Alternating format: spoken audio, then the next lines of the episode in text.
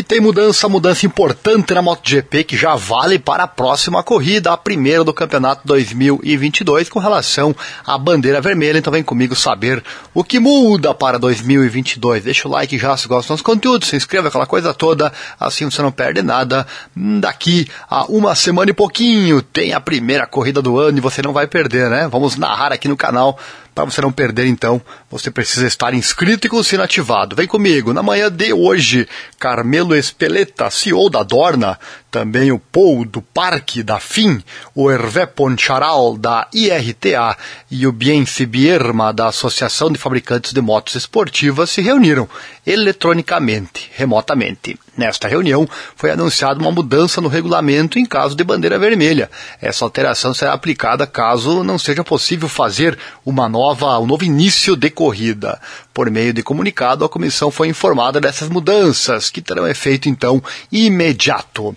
Vamos às palavras da nota. Anteriormente, se uma corrida tivesse bandeira vermelha e um resultado final fosse declarado, o resultado era tirado da volta em que todos os pilotos cruzavam a linha de chegada pela última vez. Se um ou mais pilotos estivessem a meia volta ou mais do líder da corrida, a classificação da corrida era pega a partir da volta anterior. É assim que funcionava antes, né? Mesmo quando o líder da corrida e a maior parte do pelotão completavam a volta seguinte. Nesses casos, as mudanças de posição ou queda na última volta do líder da prova foram canceladas, palavras do comunicado. Né? Então, se um piloto não tivesse cruzado a linha de chegada, não valia aquela volta. Agora mudou, né? Com efeito imediato, o resultado de uma corrida de bandeira vermelha será obtido a partir da última vez que o líder da corrida cruzou a linha de chegada antes da bandeira vermelha ser mostrada todos os pilotos que cruzarem a linha de chegada na mesma volta do líder, antes da bandeira vermelha, serão classificados nessa ordem, como classificação parcial. E todos os pilotos que não cruzarem a linha de chegada na mesma volta que o líder, antes que a bandeira vermelha seja mostrada, serão classificados com base em onde cruzaram a linha de chegada na volta anterior. Essas duas classificações parciais serão combinadas para obter então o resultado final da prova.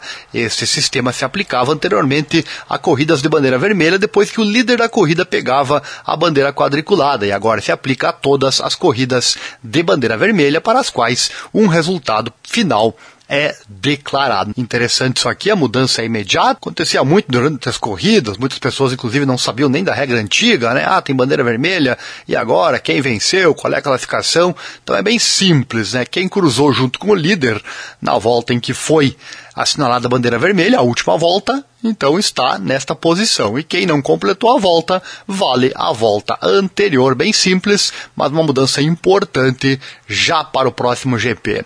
Chegou até aqui, ficou sabendo mais essa? Então deixa o like, se inscreva, acione o sininho, clique em todas as notificações, assim você não perde nada, que tem vídeo todo dia para você.